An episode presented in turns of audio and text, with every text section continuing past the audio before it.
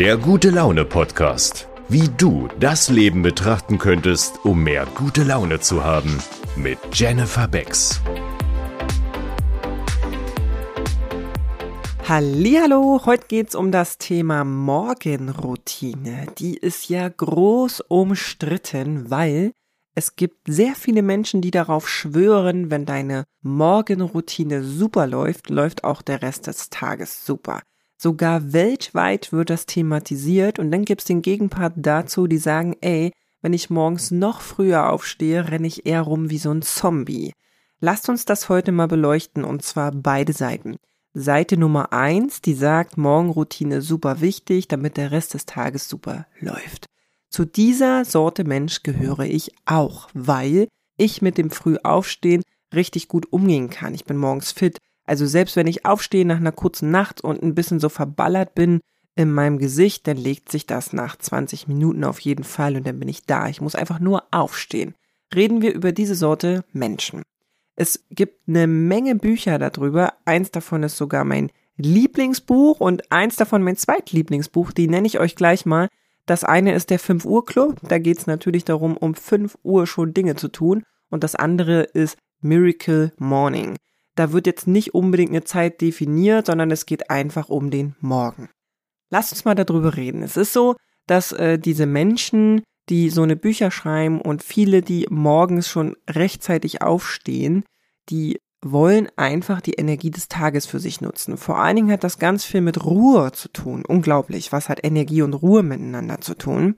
Also es ist wirklich so, wenn Menschen, die früh aufstehen können, wenn die sich den Wecker ein wenig früher stellen, damit die so ungefähr eine Stunde für sich haben, wo sie nichts machen müssen, wo sie nicht das Frühstück für die Familie machen müssen oder die Stullen für die Arbeit schmieren oder schon am PC hängen, um Homeoffice zu machen, sondern um Dinge zu tun, die ihnen gut tun. Zum Beispiel ein bisschen Bewegungsübungen, äh, Yoga oder Pilates oder meditieren oder 30 Minuten in einem Buch lesen, das ihnen gut tut irgendwie so ein Teechen trinken, rausgucken, je nachdem, was für eine Jahreszeit ist, den Schneeflocken zuschauen, die aufgehende Sonne beobachten. All das spricht dafür, dass der Morgen entspannt startet. Und wenn das passiert, dann kriegen wir einen Energieschub vom Feinsten, weil unsere Akkus sind dann aufgetankt. Nicht nur vom Schlafen, sondern einfach von der beseelten Ruhe. Kein Kind, das schreit, kein Stress in der Partnerschaft, keine Kollegen, die um dich umherschwören oder wenn du vielleicht sogar Chef bist, irgendwelche To-Dos ausdenken für den Rest deiner Firma, sondern nur für dich zu sein. Und wenn du diese Chance hast, dann könnte es sein, dass dein ganzer Tag mit viel mehr Energie gegeben ist, du bist nicht so schnell platt oder wenn mal negative Gedanken zu dir geflogen kommen, dass du die nicht so sehr annimmst. Weil dein Mindset vom Morgen schon so gestärkt ist und so beseelt ist, dass das irgendwie voll an dir abprallt, wie so eine Mauer. Das kann ich tatsächlich bezeugen. Mir geht das so. Ich übe das regelmäßig neu. Mal ist es um 5 Uhr, mal ist es um 6 Uhr. Manchmal mache ich es auch gar nicht und da merke ich, wie sehr ich es vermisse. Ich vermisse es, wenn ich verschlafe, meinen ruhigen Morgen gehabt zu haben und bin tatsächlich ein bisschen krummelig so am Tage, muss ich schon zugeben.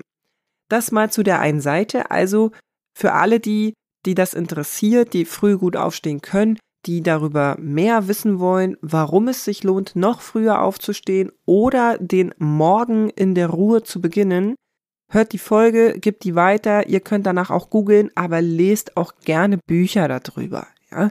Also wirklich hammermäßig. Jetzt kommen wir zu dem anderen Part, da passt mein Mann ganz gut zu, wenn der mich beobachtet, was ich alles morgens mache, da zeigt er mir einen Vogel, weil das in seiner Welt nicht vorstellbar ist. Der ist nämlich so eine Eule. Der wird richtig aktiv am Abend. Das bedeutet, für solche Menschen, die morgens wirklich eher so ein Zombie sind und so zum Nachmittagabend hin so richtig energiegeladen werden, die könnten ja darüber nachdenken für sich selber, ob entweder sie sich umstimmen können für diesen Morgen, weil das in der Gesellschaft ein bisschen leichter zu handeln ist, morgens alles zu machen, oder die sagen sich, weißt du, ist mir völlig egal, was der Rest der Welt sagt, ich bin eine Eule, ich bin am Abend aktiv, dann mach doch all das abends, kurz vorm Schlafen gehen, ist doch auch cool. Ja, irgendwie ein Buch zu lesen, malen, meditieren, Yoga, Bewegungen, Sport bis hin zu einem Spaziergang oder so. Hauptsache, du bist für dich. Und dann könnte genau das Gleiche passieren. Das ist zumindest das, was ich beobachte. Darüber wird nicht sehr viel gesprochen auf dieser Welt mit dem Abend. Die meisten reden eher darüber, man sollte nicht aufs Handy schauen, man sollte nicht in die Glotze schauen, wegen dieser ganzen Wellen und diesem Blaulicht oder wie das alles da heißt, da kenne ich mich gar nicht so gut aus. Aber was ist denn, wenn diese Menschen wirklich nicht ins TV schauen und wirklich nicht ins Handy gucken, sondern sich um sich kümmern?